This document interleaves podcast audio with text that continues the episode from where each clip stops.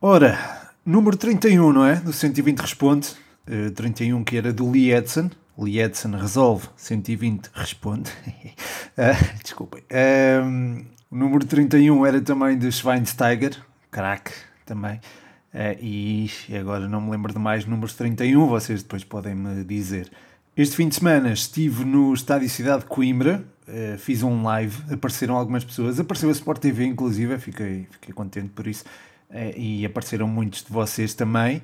Uh, quer dizer, em simultâneo só estiveram para aí 15, 20 pessoas, mas eu acho que isso já é muito bom, porque a hora que era, eram 10h45 quando eu fiz aquilo, que no dia anterior seria 9h45, porque houve uma mudança de hora, portanto, para a hora que foi, e sabendo que os lives acho que não, pronto, não costumam ter assim uma retenção muito grande face ao número de seguidores, acho que foi, foi bom e o feedback que, que tive foi, foi positivo também. Também houve malta que gostou das stories. Se já sabem, se tiverem algum apontamento a fazer, estejam à vontade. Eu, eu acho que cresço muito com isso e agradeço a todos os que deram feedback positivo. Aliás, o feedback foi todo positivo, agradeço imenso por isso. E enfim, pronto, uh, se tiverem algo a apontar, não hesitem em fazê-lo, porque isso é, é algo que vai fazer crescer o projeto. Uh, já cresceu bastante no espaço de um ano irá com certeza continuar a crescer com as vossas sugestões que têm sido boas, muito boas e, e, e cresce também com as vossas perguntas que deixam aqui no 120 Responde. Faz, portanto, esta ponte fantástica para, para as perguntas do 120 Responde. Uh, que, e muitas delas têm a ver com a seleção e começo já por uma, aliás, começo por três que eu acho que posso conjugar numa resposta é algo longa, mas eu acho que vale, vale a pena conjugar estas perguntas numa resposta. A primeira é do Luís Canelha Peralta. Ele pergunta o que achas que falta à seleção para começar a jogar melhor e ter melhores resultados. A do Daniel Alves como achas que eh, Fernando Santos devia meter a seleção a jogar com Ronaldo? Também é uma pergunta que está relacionada com isso. E depois também a do Diogo Pires, qual o melhor 11 para a seleção A? Também é uma, uma pergunta que se pode eh, relacionar. Um abraço para o Luís, para o Daniel e para o Diogo, e, e foram boas perguntas eh, e obrigado por elas. Uh, começando por responder aqui ao Luís, o que falta à seleção para começar a jogar melhor e ter melhores resultados.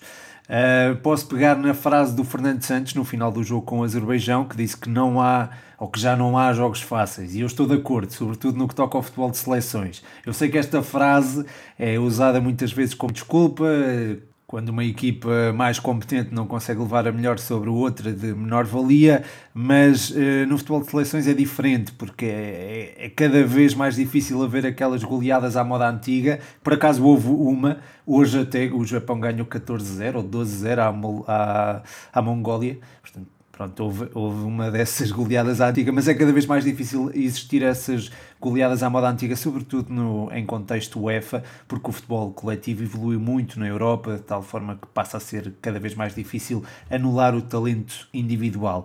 Uh, e é assim que, que, seleções menos cotadas no ranking da UEFA e também da FIFA uh, vão conseguindo surpreender. Eu estou a dizer isto para que se possa perceber, de certa forma, as exibições menos conseguidas da, da seleção A. Acho que é difícil ter exibições espantosas contra equipas que se apresentem mais fechadas e é normal que Portugal possa ter mais dificuldades em golear e dar espetáculo pelo que percebo estas exibições recentes. Uh, agora o que se pode fazer para melhorar? Pode haver um aproveitamento mais eficaz das entrelinhas, por exemplo, eh, com o Félix a baixar para vir buscar jogo, e pode haver também um jogo mais apoiado perto da área do adversário, mesmo que o adversário tenha 9 ou 10 homens no seu meio campo porque com um jogo mais apoiado consegue-se mexer mais e melhor com a linha defensiva do adversário, consegue-se fazê-la dançar, como se costuma dizer. Com um jogo mais direto para uma só referência, neste caso Cristiano Ronaldo, as coisas podem tornar-se mais complicada, sei, mais complicadas, aliás. Hum, sei bem que o jogo apoiado é algo que demora a ser trabalhado, mas acho que tem de ser eh, trabalhado de forma eh, gradual nas concentrações da seleção, até porque existe já um núcleo duro. A nossa seleção tem esse núcleo duro. Uh, mas, mas vou voltar atrás para falar da referência ofensiva portuguesa que é o Cristiano Ronaldo e para responder às perguntas do Daniel e também do Diogo. Eu acho que ao ter Ronaldo a seleção pode ser mais forte, mas Ronaldo não pode ser uma referência ofensiva única. Há outros jogadores que têm de ser visados na hora do passe e tem de haver maior articulação meio campo-ataque e não é uma procura obsessiva quase por um jogador que tem existido como, como não tinha existido até aqui, eu acho. Ou seja, o melhor 11 incluirá sempre Cristiano Ronaldo, mas não como referência única. Uh, e depois ali no apoio ao Cristiano Ronaldo, se calhar incluiria o Félix, uh, que poderia partir, não, partia do meio para fazer uh, permutas com o, com o Bernardo Silva, permutas é trocas de posição com o Bernardo Silva, o mesmo acontecendo com o Jota e o Cristiano Ronaldo. Mas eu, eu, acho que jogar se calhar com o Bernardo e o Jota ao mesmo tempo contra equipas mais bem, mais fortes no meio campo, uh, poderão desequilibrar a nossa seleção, portanto Frente a essas equipas, jogaria num 4-3-3, onde incluiria o Bruno Fernandes, o Ruben Neves e o Danilo, o William ou mesmo o Palhinha como, como seis mais posicional. Na defesa, Pepe e Ruben Dias são incontestáveis. Depois o Cancelo numa das alas também é incontestável, mas à partida seria na direita. No flanco oposto ao do Cancelo, não havendo uma adaptação, eh, o Rafael Guerreiro jogaria na esquerda e na baliza eh, colocaria o Rui Patrício. Relativamente aos laterais, Podia também incluir o Ricardo Pereira na direita, caso ele venha a evoluir positivamente no Leicester, e o Cancelo na esquerda, mas isso, pronto, isso se calhar já é mexer demasiado na, na nossa seleção, ou no aspecto defensivo da, da nossa seleção. A seguir, uma pergunta aqui do Bruno Vieira, um abraço Bruno. Uh, as substituições do Fernando Santos são sempre atrasadas por alguma razão especial? É, tem a ver com aquilo que o jogo pede, acho eu, e com a solução que.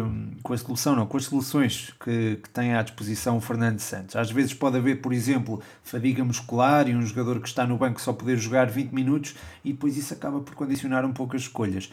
Sendo esta uma época atípica, acredito que tenha de lidar com esse tipo de situações, ainda que manter alguns jogadores uh, em campo durante tanto tempo também possa ter um efeito negativo em jogos futuros e até no, no próprio jogo. De qualquer forma, entendo a pergunta, entendo perfeitamente, porque eu acho que Fernando Santos, e concordo contigo, a mexer um pouco tarde uh, do que estamos habituados a ver, particularmente contra a Sérvia. Uh, se calhar o jogo já pedia Renato Sanches muito antes dos 72 minutos, que foi quando ele entrou. A seguir tenho aqui uma pergunta do João Pereira. Pergunta-me, não querendo ser de modo algum ingrato, estará esta seleção acima das competências de Fernando Santos?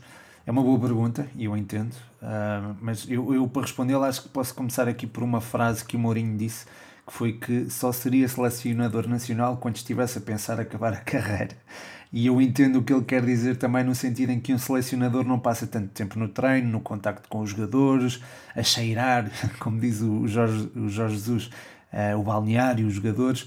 Uh, o que faz dentro de campo ou a partir do banco é igual, mas o perfil de um selecionador e de um treinador é muito diferente. O selecionador tem de ter um impacto imediato, não pode apurar muito uma ideia de jogo porque pode não ter um núcleo duro à volta do qual possa trabalhar, não está todos os dias com os jogadores e eu acho que isso faz toda a diferença. Nesse sentido, e tendo Fernando Santos já dado, já dado provas, aliás, da sua competência enquanto selecionador, continuo a acreditar que seja o homem certo para o leme da seleção, embora entenda perfeitamente o que dizes, porque o discurso dele é um pouco fora daquela especificidade que nos habituámos a ver nos nossos treinadores e parece às vezes que ele não tem o, o conhecimento necessário, mas, mas tem, não é? É certo que ele tem tido muitos e bons jogadores à sua disposição, mas também é verdade que nós nunca conquistamos títulos como os que já conquistamos. Portanto, sim, eu acredito que ele está em linha com a competência que existe na, no plantel. Mas boa pergunta e obrigado por ela. A seguir, tenho também aqui duas perguntas que posso responder em conjunto. A, de, a do Lionel Santos é sobre a exibição de Portugal contra a Sérvia. A do Saidi é o que achas da reação do Ronaldo ao golo anulado. Um abraço aos dois, ao Lionel e ao Saidi, eh, e obrigado pelas perguntas. Um, ora bem, contra a Sérvia, a primeira parte foi do melhor que já havia esta seleção fazer, dominaram a Sérvia, a Sérvia de forma inapelável, quase que sem deixar respirar, com um futebol fluido, muito bem pensado, ao primeiro, segundo toque. Enfim, o, o 2-0 ao intervalo foi uma consequência perfeitamente natural daquilo que se tinha passado. Depois, aqueles primeiros 15 minutos da segunda parte foram horríveis. É, é certo que o Radonjic entrou muitíssimo bem, mas a equipa deixou muito espaço dentro dos setores. Uh, isto é, a equipa estava muito separada, jogadores muito afastados e a Sérvia aproveitou isso. Depois fomos, uh, fomos conseguindo reequilibrar. Acho que a entrada do Renato Sanches foi fundamental para isso, mas esta equipa é capaz de dar mais. Uh, quanto ao gol do Cristiano Ronaldo, o gol dar-nos-ia a vitória, não é? portanto, foi frustrante também para nós, aquilo que aconteceu quanto à atitude dele após o golo, eu compreendo. Ele anda numa procura obsessiva de, de superar o Ali no número de golos, eh, quer chegar aos 110 rapidamente. Pá, se tem um lance em que marca finalmente um golo que o aproxima desse recorde e depois o vê negado quando foi notório que a bola entrou, é normal haver uma reação emocional forte. Eh, o facto de tirar a braçadeira ao chão tem o seu simbolismo, entendo que haja malta a ficar mais chocada, mas enquanto ser humano, enquanto português, enquanto pessoa grata por tudo aquilo que o Cristiano Ronaldo já deu à seleção e enquanto privilegiado que por ter visto o melhor jogador português de sempre a jogar, acho que há espaço para que ele tenha este tipo de atitudes. Não de forma eh, repetida, obviamente, mas entendo se entendo aquela reação e se há pessoa que tem legitimidade e espaço para fazer algo assim de vez em quando, e digo de vez em quando, que é tipo de 10 em 10 anos, atenção, é ele. E, e pronto, e convém dizer também que ele já se retratou, aliás, retratou-se logo a seguir nas redes sociais, é claro que não apaga aquilo que fez, que é, que é um gesto que não acho, pronto, enfim, é um, gesto que eu compreendo, mas que tenho que dizer que não é propriamente um, um exemplo, não é? Não pode ser visto como um exemplo, mas é, foi um gesto de um jogador frustrado e, de, e, e que se sente injustiçado. Portanto, enfim, e é, e é o melhor jogador do mundo, é o melhor português, é o melhor jogador português de sempre para mim, para mim e para muita gente. Portanto, acho que é, é um jogador que tem espaço para ter este tipo de atitudes, embora, claro, não, não se possam repetir frequentemente. Não é? E pronto, foram aqui 10 minutos sobre a seleção, sim senhor. Uh, entendo as perguntas e acho que fizeram bem colocá-las. Aliás, a seleção já vai jogar daqui a pouco. Estou a gravar isto às seis e meia, portanto não sei até que ponto alguma destas questões não vai estar desatualizada. Quer dizer, desatualizada não vai estar porque isto é referente a, a jogos que se passaram recentemente. Portanto, este 120 responde ainda estará dentro do prazo de validade, digamos assim. Uh, a seguir tenho aqui uma pergunta do Lipzão e é, isto já envolve outros temas, é o Futebol Clube do Porto. Uh, com a vinda do Uribe, o Herrera perdia o lugar. Obrigado pela pergunta e um abraço para ti, Lipzão. Uh, se o Sérgio Oliveira sair, acho que o Uribe pode manter o lugar. Caso contrário, não acredito. Imagino o Herrera a fazer ali uma parceria fortíssima com o Sérgio Oliveira no meio campo portista porque o Herrera é muito inteligente na ocupação de espaço e na gestão do ritmo de jogo, tanto o vês a recuperar bolas lá atrás como a chegar à frente para finalizar, e o mesmo se pode dizer do Sérgio Oliveira, que é o melhor marcador do Futebol Clube do Porto neste momento. Aliás, fiz ontem uma publicação uh, acerca disso mesmo no 120 segundos de bola no Instagram. Um, e o Herrera, tal como o Sérgio Oliveira, é um dos que melhor entende a mística do clube. Aliás, o Herrera já foi capitão do Futebol Clube do Porto e até aí, nesse sentido, eh, havia condições para uma dupla de luxo ali no meio campo dos Dragões, é, porque percebendo e sentindo o clube, torna-se mais fácil lutar por ele e acho que os resultados com aquela dupla viriam, enfim, eh, poderiam aparecer ou resultados negativos podiam aparecer menos, pelo menos isso. A seguir, tenho uma pergunta aqui do Israel Quinçá, grande Israel, um abraço para ti, obrigado pela pergunta que tem a ver com o Varzim. Se, ele pergunta-me se eu acho que o Varzim, que é o clube da terra dele, e o Porto B, equipa B do clube dele, eh, se vão safar à despromoção. Uh, olha, o Varzim tem vindo a demonstrar competência nas últimas jornadas. A vitória sobre o Mafra, com aquele golaço do Ricardo Nunes de baliza a baliza, uh, foi alcançada de forma segura e a maneira como a equipa venceu em Viseu também demonstra, demonstra muito essa coesão defensiva. Eu não vi o jogo todo, mas aquilo que eu vi acho que demonstra uh, alguma coesão defensiva. Uh, aliás, o Varzim não sofreu golos nestes dois últimos jogos e nesse sentido acho que pode perfeitamente evitar a descida, porque a defesa, se tens uma boa defesa na segunda liga, isso é meio caminho andado para, para conseguir pelo menos garantir a manutenção. Quanto ao Porto B, a forma como esmagou o Mafra, que não é uma equipa propriamente fraca, fora de portas, com alguns reforços da equipa A, diz muita qualidade que pode sempre resgatar uh, quando for preciso, forem precisos resultados diferentes do que aqueles que vêm a ser obtidos nos últimos episódios esta questão do Porto B até foi colocada e entendo-a, mas este, mas este é daqueles casos em que o talento pode evitar uma descida com maior ou menor dificuldade, pelo que também não os imagino de todo uh, a descer. Ainda relativo ao Futebol Clube do Porto B, eh, há aqui uma pergunta do Henri que tem a ver com a.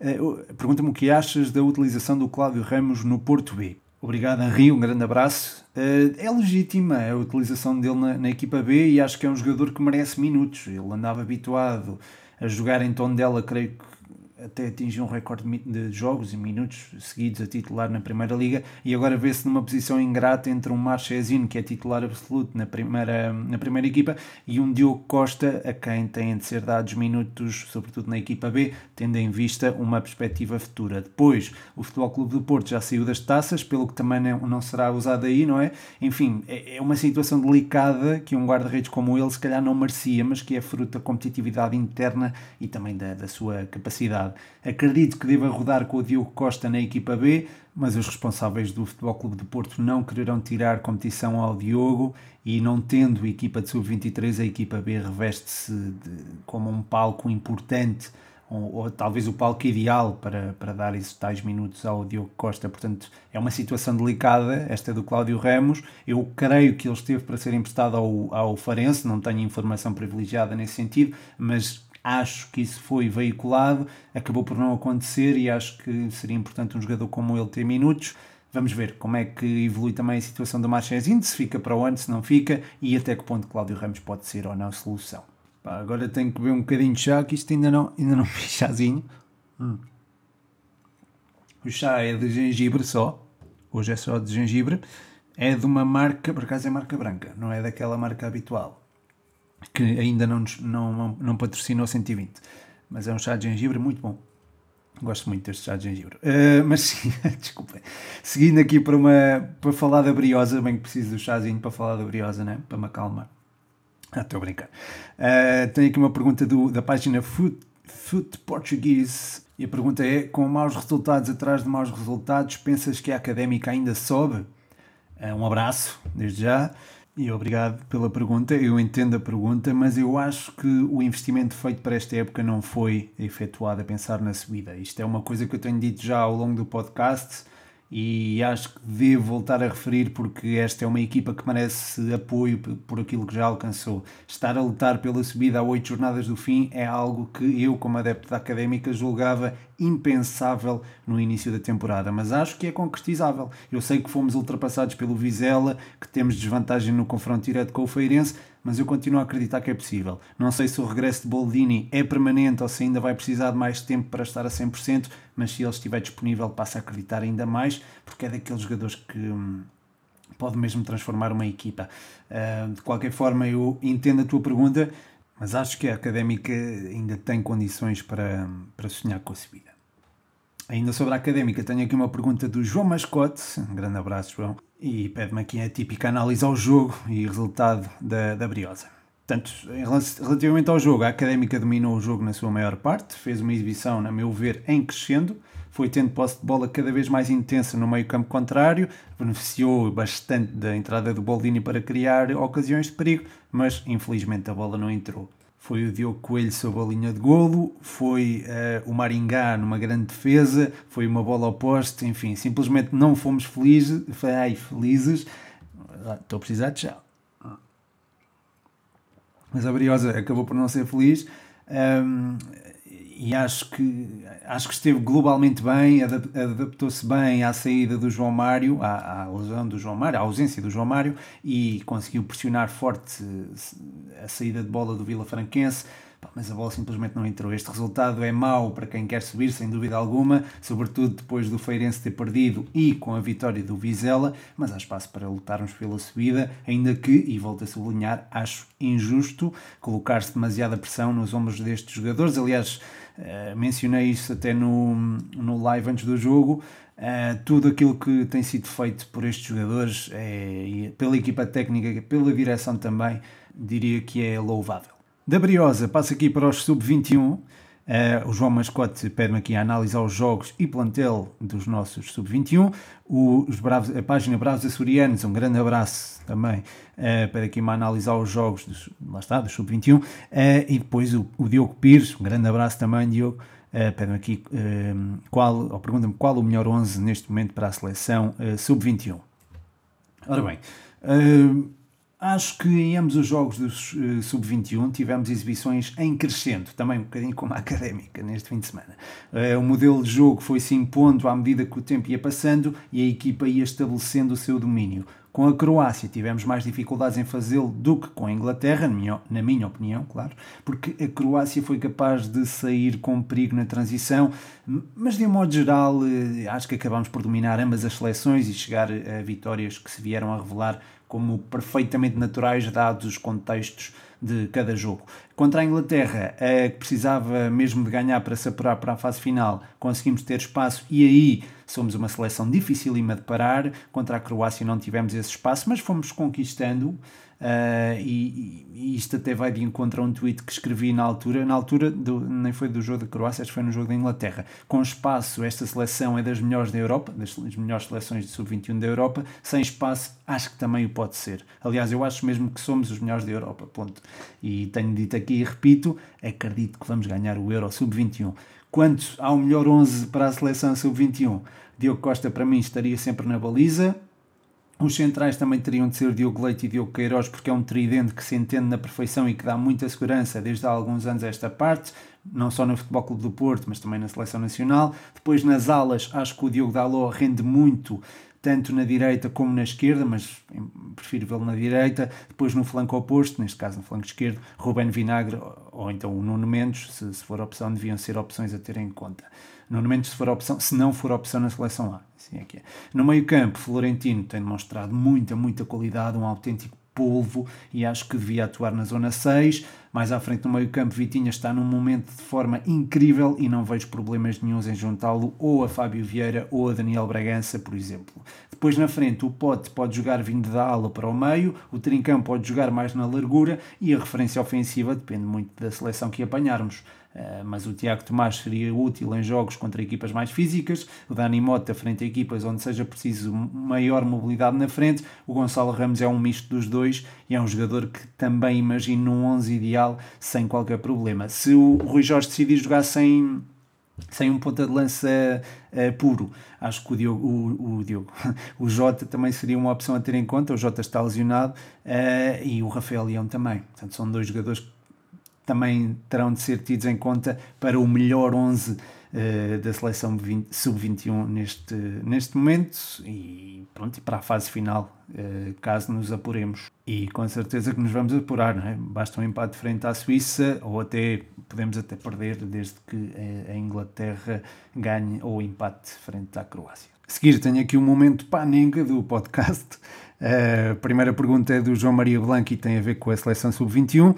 A pergunta é: o quão útil pode ser o tantas vezes criticado Dani Mota eh, à seleção sub-21? Obrigado, João. Um grande abraço para ti. É, o Dani Mota, Dani, Dani Mota dá muita mobilidade, é um jogador que tem ótima chegada à área contrária e é um miúdo com uma capacidade de trabalho que se vê pouco hoje em dia num avançado. Ele faz-me lembrar aqueles avançados que nos habituamos a ver até na segunda Liga Portuguesa, muito batalhadores, muito fortes no, nos duelos, mas no caso do Dani juntas, isto, juntas a estas características muita qualidade técnica, evoluiu bastante nesse sentido da época passada para esta e também eh, capacidade de definição neste contexto, acho que é um jogador que pode ser muito útil.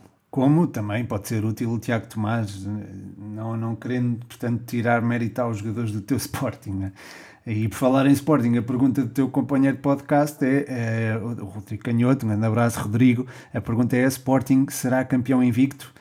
É uma boa pergunta e eu já tive a oportunidade de comentar com a malta da Sky Sports o seguinte: é difícil imaginar o Sporting a ser derrotado esta temporada. Há uma mentalidade competitiva quase impenetrável na, naqueles jogadores e acho que é difícil mexer com ela. É certo que tudo pode mudar com a paragem das seleções, muitos jogadores importantes foram chamados às seleções principais e às seleções jovens, a equipa poderá eventualmente ressentir-se, mas baseando-me no passado, eh, no passado recente, nos 24 jogos que vi do Sporting nesta edição da Primeira Liga, acho muito difícil que esta equipa seja derrotada. Um, um caso que explica bem isto é o jogo com o Gil Vicente. O Sporting estava a perder até 10 minutos do final e eu estava a pensar. Hum, isto aqui não vai ficar assim. E não, e, e, não ficou mesmo, deram a volta. Contra o Santa Clara e contra o Tondela, com o jogo empatado, também pensei que as coisas iriam mudar, que não iam ficar por ali e não ficaram.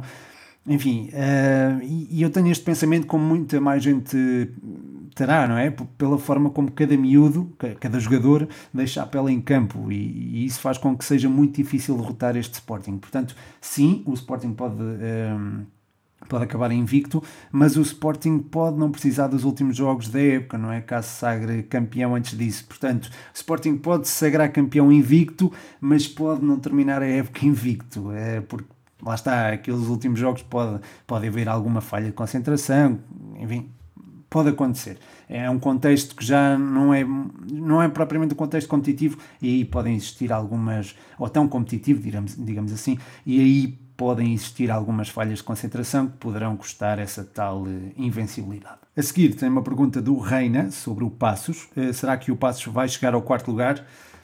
Uh, dado o modelo de jogo que, que o Pepa construiu, que é muito, mas mesmo muito, muito sólido e que não depende propriamente de um ou outro jogador, acredito que continuem a conseguir a mesma consistência de bons resultados, mesmo que haja uma ou outra lesão. Agora, se isso chega para ganhar 6 pontos ao Braga até final do campeonato, já tenho as, as, minhas dúvidas. É que este Braga agora não vai ter competições europeias, ou seja, vai ter a mesma carga competitiva que o Passos, e isso poderá fazer com que os homens de Carlos Carvalhal passem a ser mais regulares. Além disso, o Passos vai enfrentar um Benfica motivado já no próximo dia 10 de abril, e isso pode alargar o fosso pontual. Do futebol português passamos aqui para o argentino, uma pergunta do Duarte.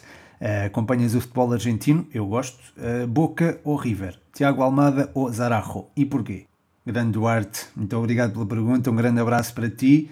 Já tivemos a oportunidade de trocar umas palavras depois de deixares a pergunta e foi, foram palavras muito generosas da tua parte, agradeço imenso. Aproveito também para, para agradecer publicamente. Uh, mas bem, não tenho acompanhado tanto como gostaria o futebol argentino, porque o tempo também não tem dado para tudo não só o argentino, como outros campeonatos também.